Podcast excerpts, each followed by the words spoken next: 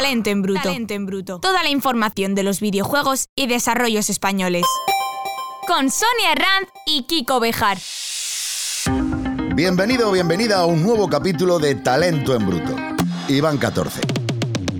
Una de las cosas que teníamos claras a la hora de parir este podcast es que si queríamos aportar nuestro granito de arena al reconocimiento y crecimiento del sector del videojuego español, no podíamos limitarnos solo a hablar para quienes les gusta jugar.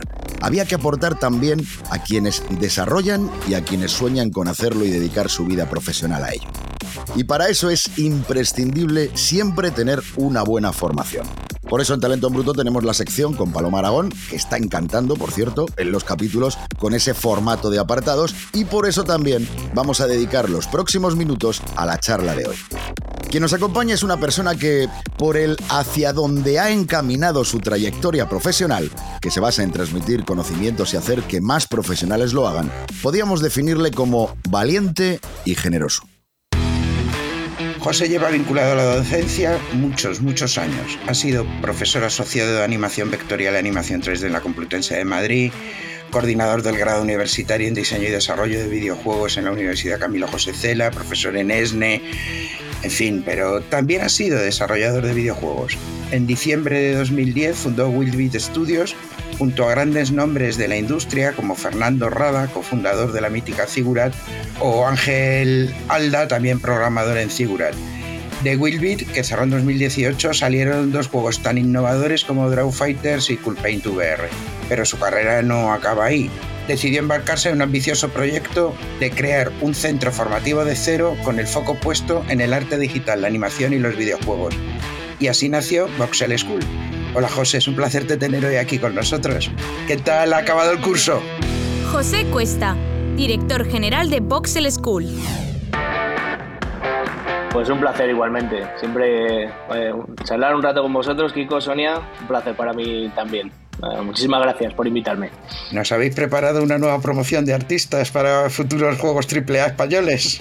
Pues en ello estamos. Yo estoy todavía en modo photo finish, eh, así que todavía ni pienso en las vacaciones. Pues venga, vamos a empezar fuertecitos, José. A ver, los videojuegos cubren una alta variedad de perfiles profesionales. ¿En cuáles hace hincapié Voxel?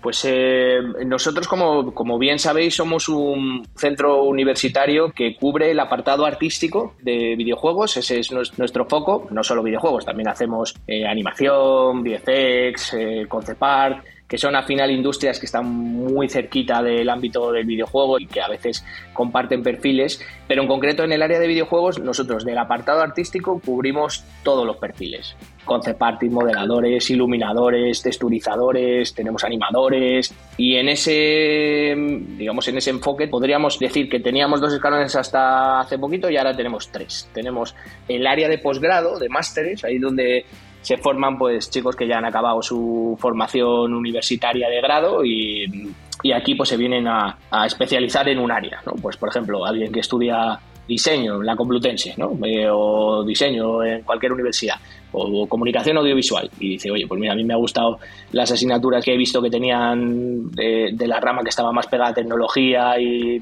cercano a videojuegos, pues me especializo en arte digital para videojuegos, por ejemplo, ¿no? Y ve el, perfil generalista total. Y luego tenemos otro escalón ahí en el que ya estarían más especializados. estamos muy centrados en, en el área de videojuegos AAA, formando perfiles ya de más especialización, en el que ya requerimos un perfil que lleve un tiempo de rodaje, ¿no? Y ahí pues se pueden especializar pues tanto en personajes, environments, en escenarios, vehículos, en lo que llamamos técnica hard surface, ¿no? Vehículos, armas, robots, etcétera. O también tenemos un programa que aborda el technical artist, que es un perfil ahí más de motor, más de VFX, que también pues es muy potente. Y luego este año, como novedad, también abordamos el escalón anterior, que es el de grados universitarios. Ahí estamos eh, muy emocionados, porque llevamos trabajando mucho tiempo en este proyecto y ya en septiembre arrancan aquí los primeros alumnos de grado universitario y por supuesto pues hay un grado universitario en arte digital para videojuegos. Eso es una propuesta diferente porque nosotros como siempre en la escuela no tenemos una visión generalista de las cosas. No queríamos crear un programa que tuviera mm, perfiles que fueran a caballo entre un desarrollador y un artista y un game designer, sino nosotros pues nos centramos en el apartado artístico desde el origen. Entonces, bueno, pues ahí hemos creado un grado en diseño y arte digital para videojuegos con muchas habilidades, con mucha base artística los dos primeros años, con una buena base de especialización también ramificada en los últimos dos años y ese sería como el escalón anterior. Este proyecto pues, nos tiene ahí súper emocionados. Ahí también hay, hay otros tres grados que, como digo, se centran en cosas que ya no son videojuegos, pero que están muy cercanas, ¿no? Pues VFX, Motion Graphics, animación digital. Hay poca diferencia entre ser animador hoy en día para cine que para videojuegos. Entonces, bueno, son cosas que están en la órbita. Vamos, que vuestros alumnos tienen salidas profesionales por cualquier sitio. La verdad que sí, y cada vez un poco más. Cada vez estamos viendo que mm, las industrias donde no estábamos, pues ya estamos. Yo pongo los telediarios y veo simulaciones en los telediarios que, hace un año y medio no veía, que, son, son, de nuestros chicos, que están hechas con Unreal, en Virtual Production, que cada vez estamos en más sitios. Entonces, bueno, hablar hoy en día de, de, que un perfil que estudia un grado en videojuegos, que solo se va a dedicar a videojuegos, creo que es, que es cerrar campo, ¿no? Eh, nosotros le decimos a los chicos que entren, que se dejen de ideas preconcebidas y que dentro de cuatro años, cuando salgan, pues pensarán cosas que igual hoy ni existen. Por si llevamos tres meses con todo esto de la IA y nos está volviendo locos a todos, pues cuando llevamos tres años será, será increíble ¿no? lo que tengamos. A ver, José, desde siempre has estado muy involucrado con la docencia y la formación, has dado clases en varios centros universitarios, coordinado máster, grados. ¿Qué te lleva a fundar Voxel en 2016 junto a Nacho, a Ignacio Martínez Salazar y Jesús Hidalgo? A ver, nosotros siempre hemos compaginado un poco el campo de batalla, o sea, la producción de videojuegos en mi caso, con la docencia. Bueno, desde 2010. Y mm, me pasó un poco igual que cuando, cuando hice mi primer objeto en 3D, que me quedé como, enchufado. Dije, wow, esto... esto... Lo he hecho yo, lo he hecho yo. Aquí es donde quiero estar.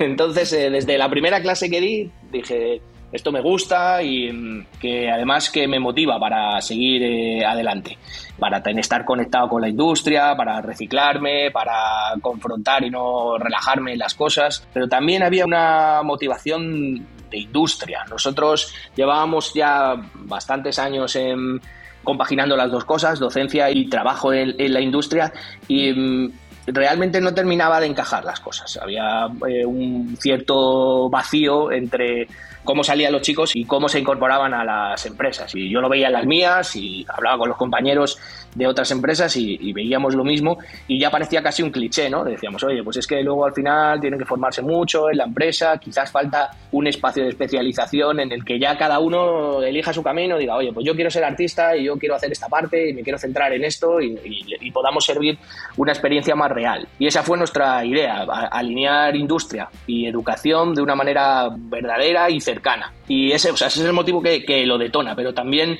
el sentir que estábamos acompañados por otras compañías grandes que estaban con nosotros. Desde el primer momento, pues eh, PlayStation nos apoyó en esto y dijo, oye, mira, a mí si, si montáis algo así me interesa. Me interesa tener gente que salga bien formada y que en educación le llamamos la última milla, ¿no? Esa última parte que falta entre la formación y la empresa que ya venga recorrida. Si yo me involucro y esto lo notamos con PlayStation, pero con otras cuantas empresas más y entonces este fue como el, el detonante. Dijimos, oye, pues mira, hay un espacio y se puede crear algo interesante.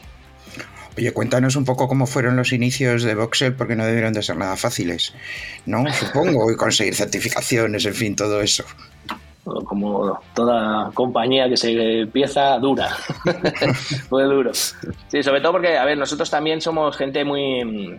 No contábamos con grandes apoyos financieros detrás, que nos asegurase nada, entonces pues fue un, un momento de mucho impulso personal, de dejar otros proyectos y de centrarnos en crear este nuestro, pero bonito. O sea, yo lo recuerdo con, mucho cariño, ¿no? Fue una etapa dura en la que yo creo que di 600 eh, horas de clase el primer año en Voxel, o sea, creo que, o sea, fue, una, fue, una época, fue una época complicada. Pero también nuestra idea era estar muy encima de todo. O sea, que conocer muy bien si el proyecto que queríamos hacer era el que se estaba gestando y eso había que estar muy cerca de los chicos.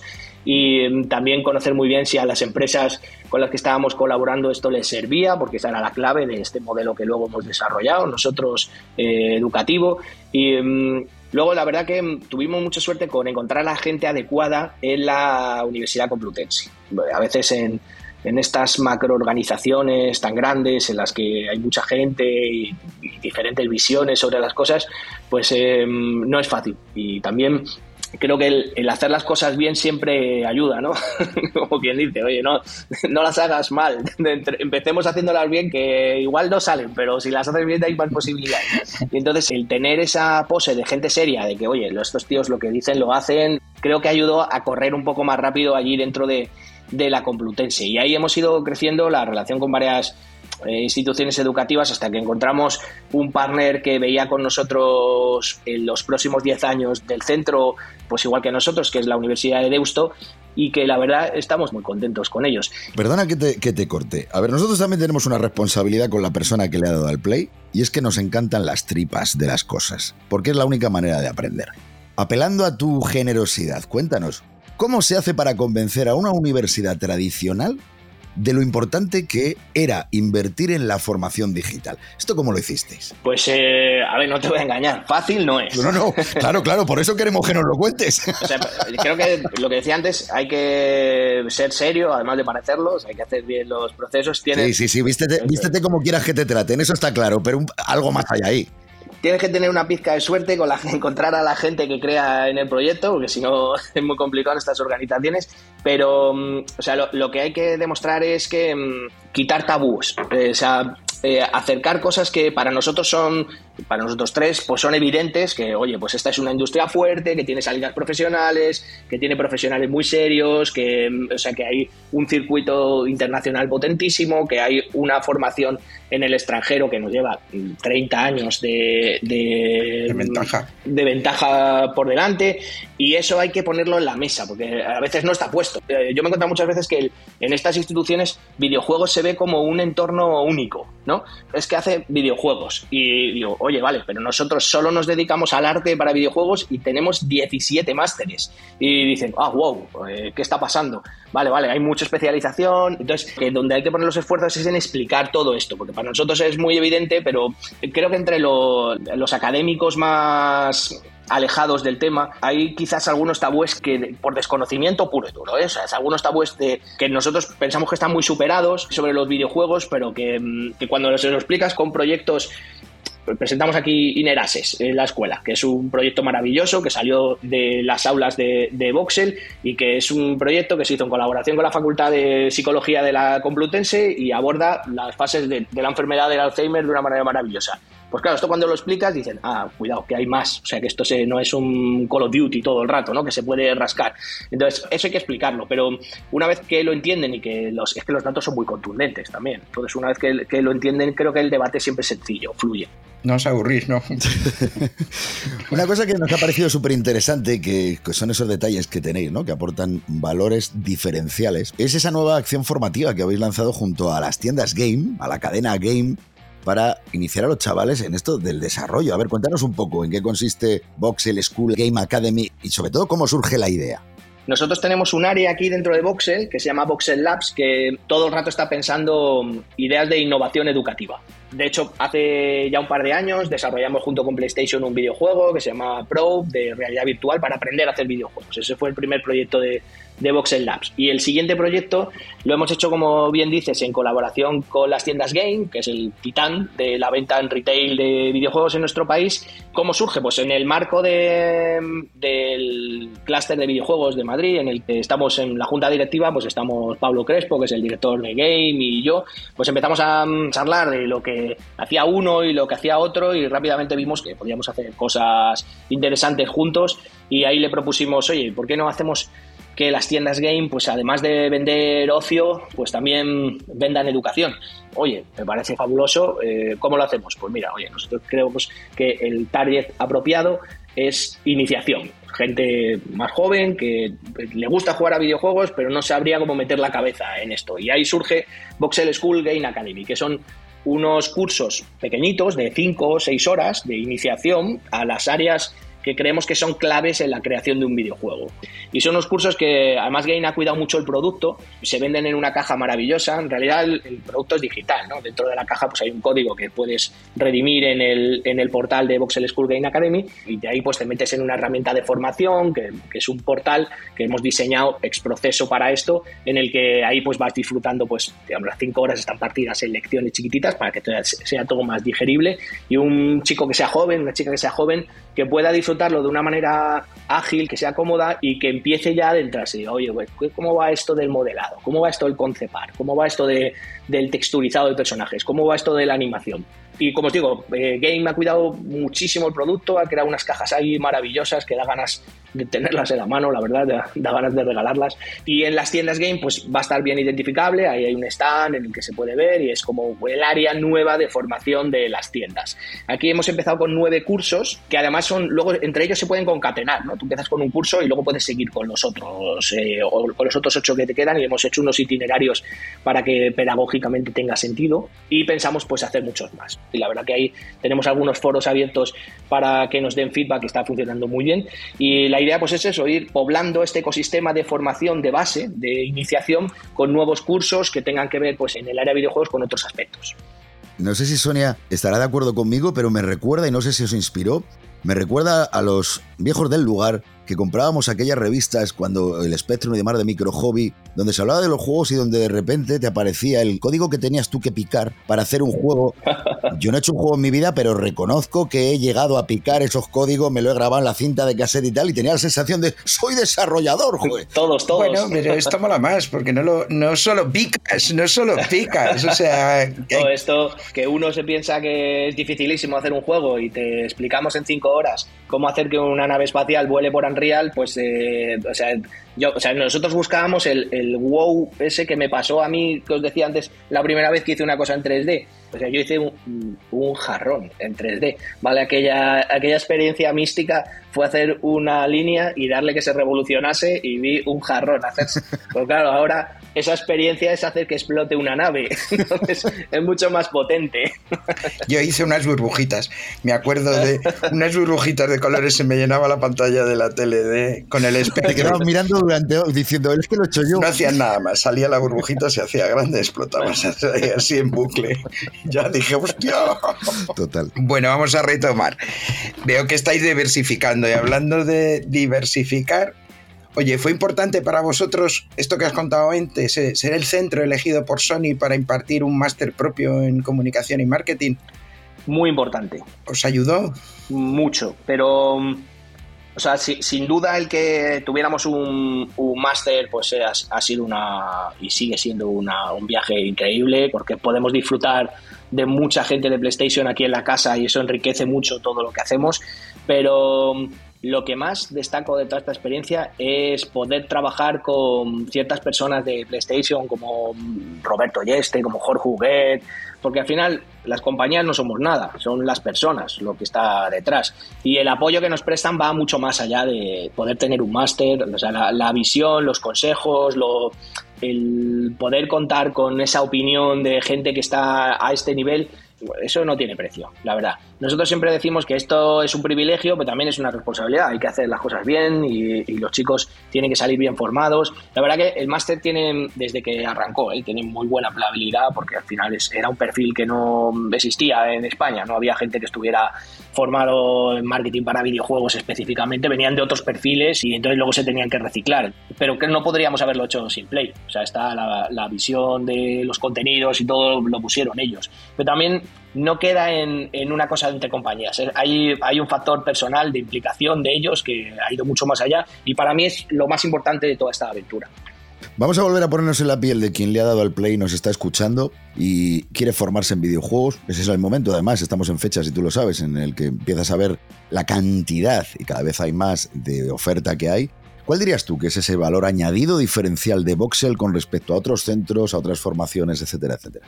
Creo que lo que más nos caracteriza es que somos un centro de arte fuertemente industrial. Ese es quizás nuestro mayor valor. Estamos muy pegados a la industria, que la industria está aquí dentro. Aquí hay un espacio de ciento y pico metros cuadrados de PlayStation en el que pasan cosas todo el rato y en el que están ellos, pero también de otras tantas empresas. O sea, el que nosotros tengamos un modelo que sea fuertemente industrial, que en el que esta frontera entre estar estudiando y estar en un estudio se desdibuje, creo que es lo más característico nuestro. Le hemos puesto hasta nombre a este modelo. Se llama modelo Industry Lab y afecta todo el planteamiento de Voxel incluso en lo físico. Nuestras aulas no son aulas normales, no son aulas en las que hay filas de alumnos y un profesor delante. Es más parecido estar en un estudio que estar en clase. O sea, está creado desde la industria, pensando en ella y, y pensando en que el proceso entre que un alumno entre aquí en Voxel y se incorpore profesionalmente a un estudio sea orgánico.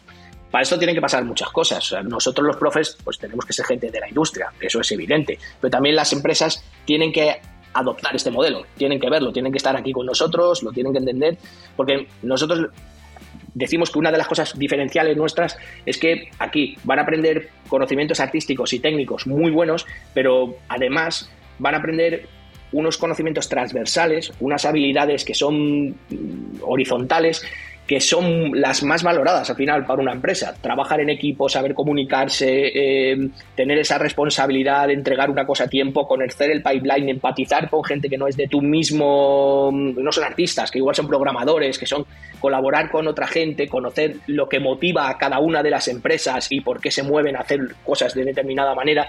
Esas cosas se pueden generar en un modelo que está muy, muy, muy pegado a la industria. Y esa es un poco nuestra visión de este modelo Industry Lab. Y creo que es lo más diferencial nuestro. Oye, cuéntanos cositas de esas empresas que están ahí con vosotros, porque es súper interesante y es muy especial que haya empresas dentro del mismo campus. Eso es, eso es la verdad maravilloso. La verdad que cuando vienen a visitarnos gente de otras universidades y tal, es lo que más orgulloso nos pone que nos digan, oye, mira, llevamos un montón de tiempo hablando de la conexión entre universidad y empresa y lo hemos oído en muchos sitios, pero joder, venir aquí y verlo es otra cosa. Aquí esto lo puedes palpar, porque al final nosotros somos una especie de hub educativo en el que hay un profesor que está trabajando a primer nivel en miopía y se cruza al pasillo y se va a dar clase y luego vuelve y sigue haciendo una peli que está haciendo. Eso es bien potente. Nosotros tenemos pues el Titán es PlayStation y eso es maravilloso porque son una compañía grande, pero luego tenemos estas mismas experiencias con eh, empresas más pequeñas, pero que también son potentes. Por ejemplo, en, el primer, en la primera planta está Kraken Studios, que es una empresa, la verdad que es increíble verlos, hacen sobre todo juguetes 3D, eh, con impresoras 3D, es increíble, se, se dedican a, a todo este tipo de juegos de mesa tipo Blood Ball, etcétera, eh, pero con un planteamiento en 3D, ¿no? La gente, pues ellos al final lo que venden son los archivos STL, de la gente se los puede imprimir en casa, ¿no? Y todo este mundo grandísimo del crafteo, ¿no? De, de hacértelo tú, de pintártelo tú, pero claro, con unos modelados 3D que, es, que son increíbles, claro, unos bichos, unos, unos environments, es, la verdad que eh, tienen varios proyectos en marcha, el último es como así distópico, pues recuerda un poco la estética de las tofas. Eh, la verdad que es, acojonante.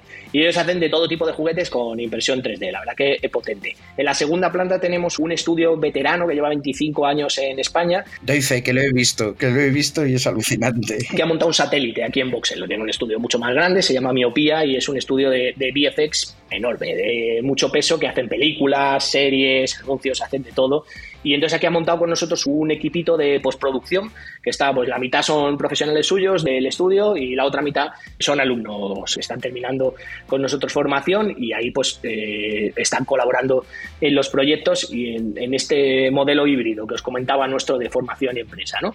Y muy potente, ¿eh? ahí haciendo Ahí los, los acuerdos estos de confidencialidad no me permiten dar muchos datos, pero ahí están haciendo pelis de, de, primerísimo nivel, de primerísimo nivel. Y lo más chulo de esto es que, oye, ya siendo una empresa grande que tiene mucha gente, eh, pues eh, de recibir el feedback suyo de, oye, ¿cómo estáis aquí? ¿Cómo estáis viviendo esta experiencia de, de estar en un entorno híbrido entre mm, vuestra parte de formación y vuestra parte profesional y están todos encantados. Desde la dirección, desde la dirección de Miopía nos dicen, quieren venir todos aquí.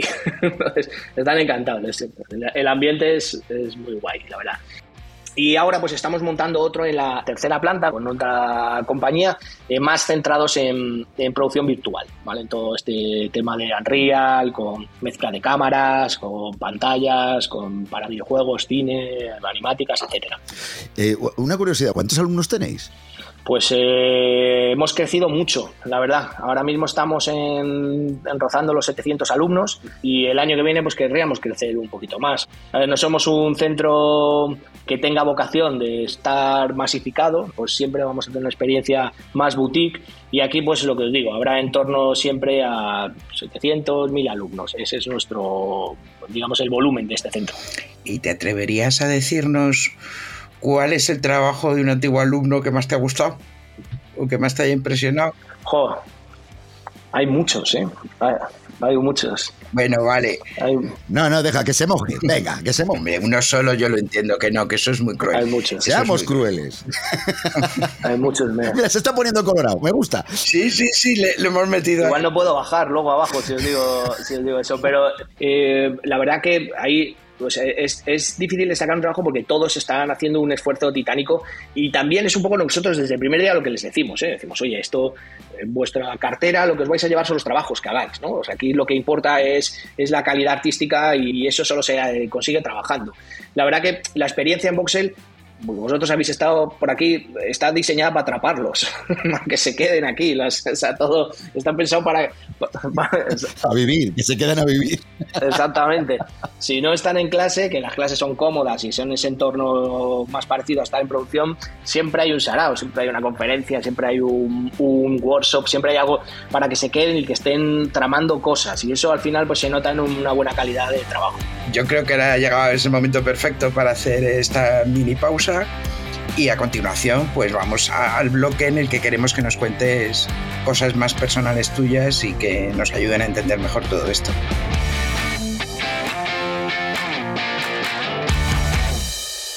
Aprovechamos este break para recordarte que si tienes algún tipo de oferta formativa que creas que puede ser de interés para quienes quieren formarse en el desarrollo de videojuegos y quieres contarlo, tienes ahí un par de minutitos, nuestro buzón de WhatsApp del programa y encantados de recibir toda la información, todo lo que nos quiera contar toda aquella persona que ha decidido darle al play. WhatsApp Talento en Bruto. 649 2040 44. 649 2040 44.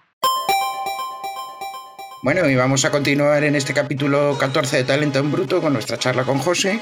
Y yo lo que tengo que preguntártelo es qué lleva un doctor de Bellas Artes a interesarse por el mundo del videojuego. Pues yo creo que fue al revés, ¿no? Eh, oye, ¿qué lleva alguien de, la industria del videojuego a, meterse a hacer un doctorado y a todo esto? Yo llevaba ya en los 2000, cuando arrancaba el milenio, comencé ya en una empresa de videojuegos, estaba terminando la facultad de Bellas Artes que fue para mí fue una locura, porque creo que es algo descriptivo de lo que es la universidad. ¿no? Yo entré en Bellas Artes queriendo ser pintor y salí animando personajes para videojuegos. Entonces, ahí, eso fue para mí fue un cambio increíble. ¿no? Y ahí, pues, ahí ya estaba trabajando en, videojuegos y estuve haciendo algunas cosas en cine, porque de perfil profesional soy animador, ¿no? Y hice algunas cosas en publicidad también, pero bueno, muy centrado en videojuegos. Estuve en varias empresas y coincidió en 2010 cuando estábamos montando Wildbit que, bueno, yo venía de hacer algunas cosas antes de, de montar Wildbit por mi cuenta, de algunos cortos de animación y tal, y ganamos algunos festivales internacionales y en, ese momento pues tuve como un poco de repercusión mediática en, aquel momento eh, como animador y me contactaron de varios centros de formación y al final pues de una universidad. Y estaba en ese momento justo que estaba montando el proyecto de Wildbeat y dije oye pues mira vamos a probar también en la formación como digo me enganchó y vi que lo podía compaginar las dos cosas y ya la propia formación me pedía que si quería seguir en esto pues tenía que pasar un poco por los estándares académicos, ¿no? Y unos años después, pues decidí eh, doctorarme. Y lo hice en un tema que me gustaba, que era un tema de animación, de cómo los principios clásicos de la animación son reinterpretados en los videojuegos y me sirvió un poco pues para profundizar en las cosas que yo enseñaba. Eh, o sea, tenía sentido para mí. José, recordando dos juegos de Wildbeat, el primero, Draw Fighters, que formó parte de PlayStation Talents, bueno, nos pareció fascinante cómo hacía que tus dibujos 2D se convirtieran en personajes 3D. Cuéntanos, ¿cómo diseñasteis esta tecnología y sobre todo, ¿tú crees que se podría volver a aplicar o que tendría sentido volver a aplicarla? La, verdad que el, componente tecnológico en Wildbit era una, o sea, era una de las máximas nuestras. Todo lo que hacíamos tenía siempre algo de tecnología en el que intentábamos hacer algo diferente. La verdad que mis dos socios eran ingenieros y estaban muy centrados en eso y, y la verdad lo trabajaban muy bien, ¿no? Y la tecnología con la que hicimos Drop Fighters en realidad era una evolución de una tecnología que ya veníamos con ella desde el 2012. Ya teníamos bastantes años. Habíamos hecho un videojuego antes que se llamaba Drop Pets, que era un videojuego como de granjas, de pintar bichitos y dejarles por ahí que vivieran. Y la verdad que eran todos muy salvajes, hacían, la verdad que es súper divertido, hacían unas canalladas tremendas entre ellos y, se puteaban un montón. Y ese juego fue muy bien y eh, Microsoft nos concedió un premio eh, internacional por el juego y nos financió una versión 2 de ese juego, que era el Dropets Doctor Blue Laboratory. Y en ese nos planteamos dar el salto a que los bichos ya no se movieran solo en 2D, sino que además pudiéramos darle volumen a los personajes. Entonces ahí pues mis socios estuvieron trabajando pues los algoritmos y las cosas necesarias para crear una esqueletización dentro del personaje y que además en este caso pues se pudieran animar. Y ahí juntamos pues las pasiones de todos, ¿no? Ellos las pasiones por explorar la tecnología, la mía en la animación y creamos un videojuego que era esta evolución, el, Doctor Blue, en el que pues ya nuestra tecnología permitía que el jugador, además de jugar con el personaje, lo pudiera animar. Y de ahí es donde surge la idea. Dijimos, pues esto lo podemos llevar a un juego de combate por turnos en el que tú trabajes y animes los diferentes ataques del personaje y luego pues le subes magias, habilidades y como todos los videojuegos hay sudor y lágrimas, ¿no? en los videojuegos. Bueno, pero luego hay recompensas, vamos siempre con ese mensaje final de optimismo. Oye, y luego verle en la cajita porque se salió en físico, lo vendió Game en físico y tal. Sí, sí, tenía, tenía un librito, un libro de, de, arte, sí, sí, la verdad que el, o sea, yo recuerdo que el producto quedó muy bien y lo recuerdo con mucho cariño porque fueron dos años de desarrollo muy duro y también una reconversión del estudio, porque nosotros veníamos de hacer juegos más del entorno mobile, más pequeñitos. Entonces, igual estábamos haciendo un par de proyectos en el estudio y otro para un tercero. Y este fue una reconversión del estudio a crecer el equipo, a profesionalizar las áreas y fue un esfuerzo importante para todos. Em, fue el último proyecto que yo hice en Wildbit. O sea, estuve dos años y medio con él y al finalizar este juego, pues eh, había terminado. Y lo recuerdo con mucho cariño también porque fuimos ese núcleo duro que formó el programa PlayStation Talents y que ayudó mucho a PlayStation a cristalizar todo esto y a aterrizar las ideas. La verdad que fue un año en el que nos llevaron al E3 con el juego. la verdad que fue, fue muy chulo lo que hicimos. Y mm, había muchas cosas que no estábamos acostumbrados a hacer en videojuegos móviles porque no se prestaba y aquí pues teníamos gente que grababa las voces, eh, una campaña muy diferente a la que estábamos haciendo, o sea, me ayudó a crecer profesionalmente en muchas áreas, pero no es lo mismo hacerlo tú ponerte tú con todo y haciendo profesionalmente, crecí mucho con ese juego.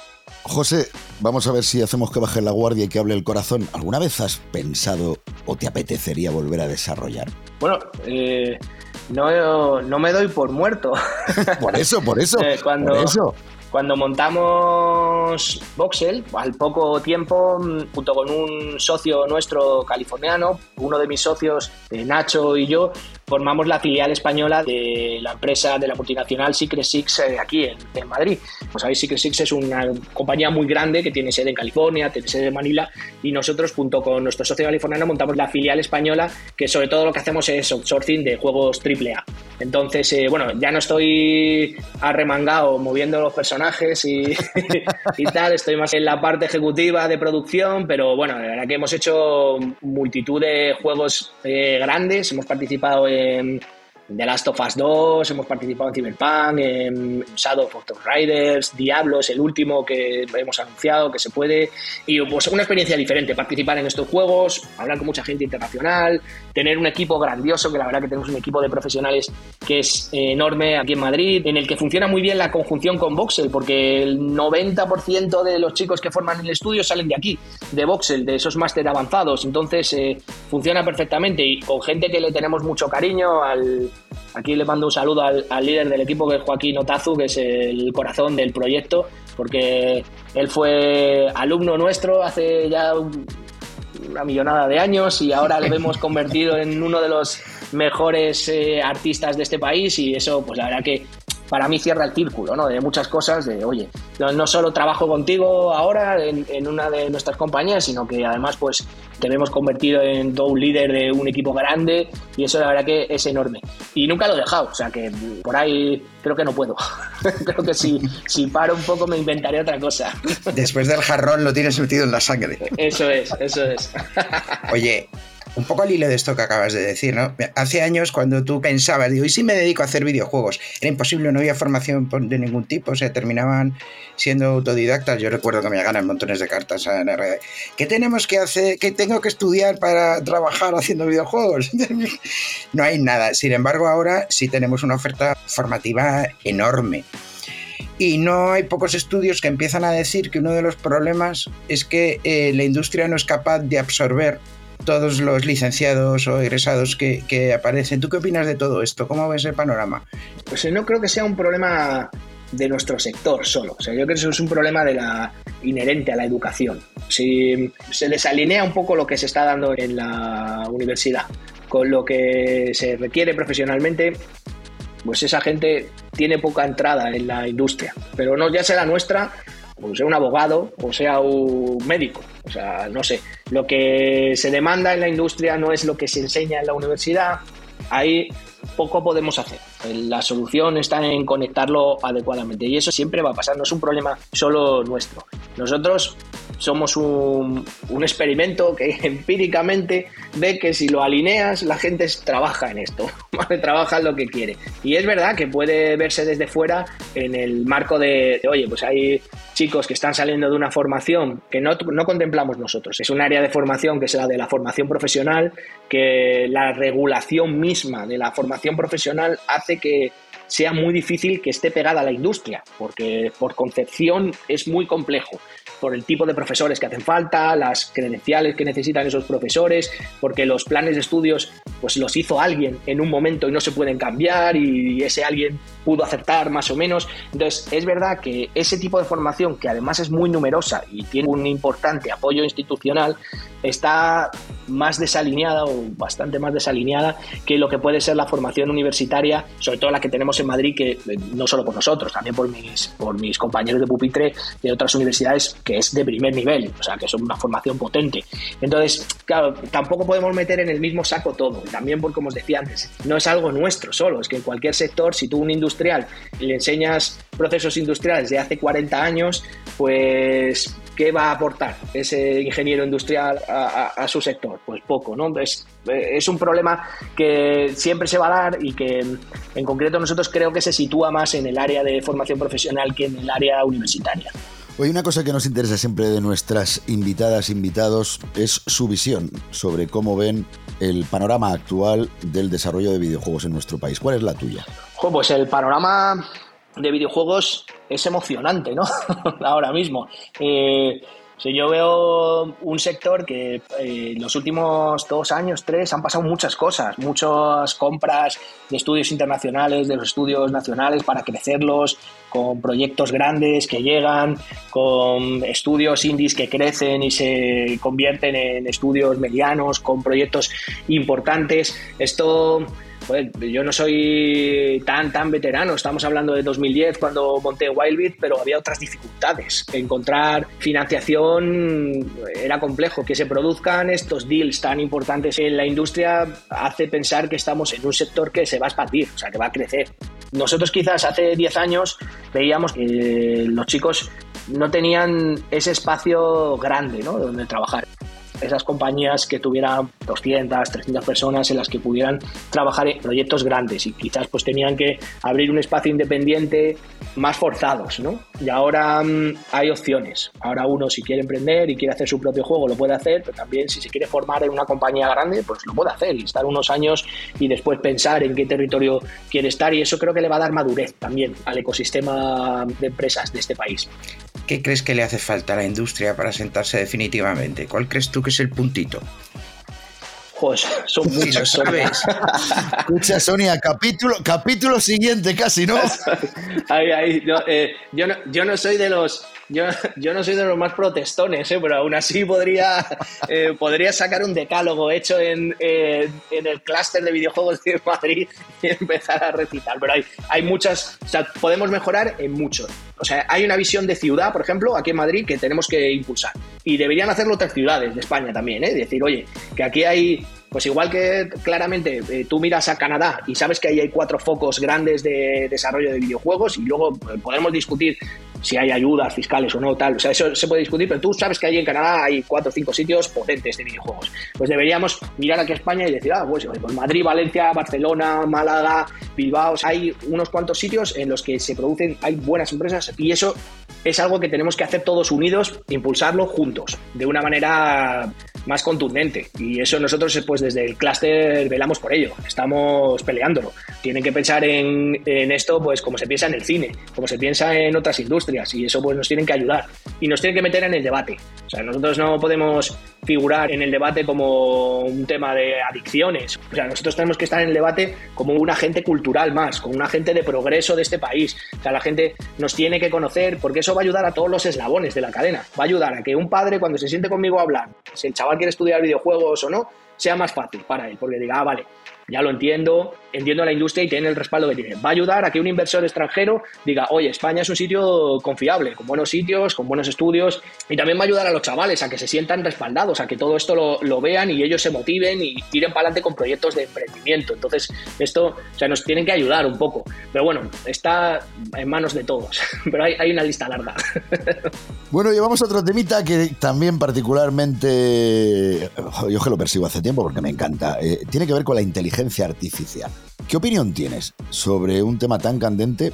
Sobre todo la llegada al mundo de la formación de la inteligencia artificial. ¿Eres de los que siguen negándolo como si es algo que se pudiera evitar?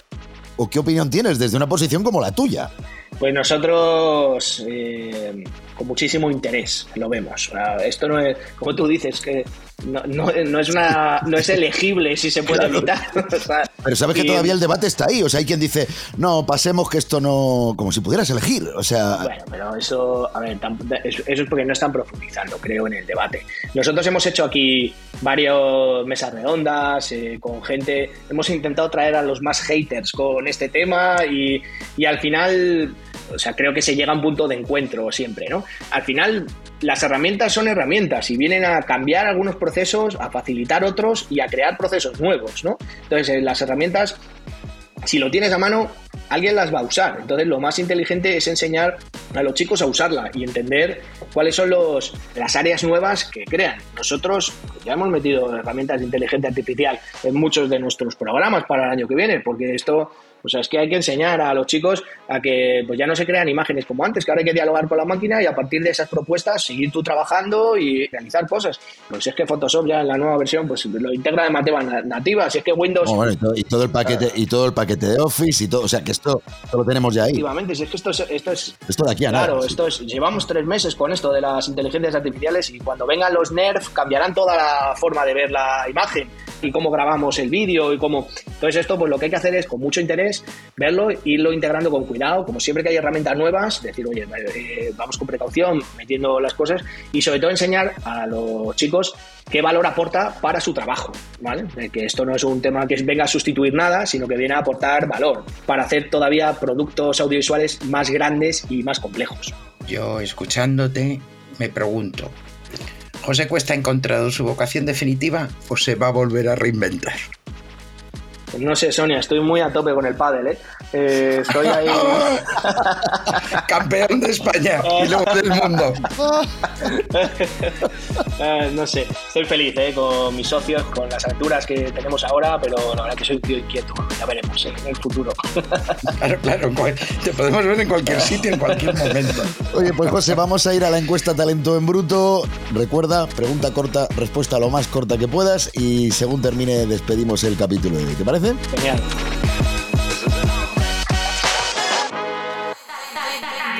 Talento en bruto. Talento en bruto. Toda la información de los videojuegos y desarrollos españoles. ¿Se puede vivir de los videojuegos? Sí, soy un ejemplo. De sería necio decir que no. y cada año vemos 500, 600, 700 alumnos que salen de la escuela y que inician un camino para, vivir de esto y es así. Inteligencia artificial en el desarrollo de videojuegos. Una herramienta más que hará que hagamos juegos más grandes, productos audiovisuales más interesantes, que habrá que vigilar de cerca para ver cuáles son las que se quedan, cuáles son las que aportan más valor, pero una herramienta más y un campo muy interesante. El mejor consejo que se puede dar a alguien que está empezando a desarrollar. Échale pasión, ponle pasión a las cosas. En nuestra industria pocas cosas son, son exitosas si no destilan corazón del que lo ha desarrollado transmítelo en cualquier cosa, en tu animación, en tu modelado, en tu textura, en, tu, en lo que hagas, en, la programación del personaje, en, lo que sea, pero, pero ponle pasión. ¿Sigues jugando a videojuegos? Menos de lo que me gustaría, pero sí. ¿A qué videojuego español hay que jugar sí o sí? Inerases. ¿Cuál es, según tú, el secreto del éxito? Difícil pregunta. Creo que rodearte de gente que sea válida, que sea talentosa, pero también que sea leal y que sea gente que tenga corazón, que sienta las mismas cosas que tú. Estar rodeado de, esa gente es la que te puede llevar a, hacer un proyecto exitoso. ¿Cómo ves a Voxel School en cinco años? Nosotros nos gustaría ser un referente en habla hispana en artes digitales. Y esto pasa porque el trabajo de nuestros chicos traspase fronteras, que la gente lo vea, que vea que es de calidad y que aquí dentro pongamos a la gente las estructuras y los programas formativos necesarios para ello. ¿Y cómo te ves tú? Pues aquí hablando con vosotros o tomándome un café con vosotros y al frente del barco y igual un poco más viejo, pero igual he motivado. Y escucha con algún premio en pádel, ¿no? un trofeillo. Algo. Aunque no haya lesiones, yo creo que ese ya es un premio. pues la verdad es que sí. la verdad es que sí. José, pues agradecerte de verdad esta charla. Una charla que merece la pena oírla porque nos descubre un José que no teníamos presente. Hemos descubierto además preparando la que concedes pocas entrevistas, por eso hay que agradecértelo. Ha sido un placer tenerte aquí. Muchísimas gracias, José. No, de verdad, gracias a vosotros. Eh, siempre es un placer charlar con amigos, pero hoy todavía más. Así que nada, muchísimas gracias por, por pensar que yo soy interesante para salir en vuestro podcast. Para nosotros es un programa interesantísimo, así que oye, pues me siento honrado de estar aquí y cuantas veces me necesitéis, pues aquí estaré. Pues lo dicho, muchísimas gracias.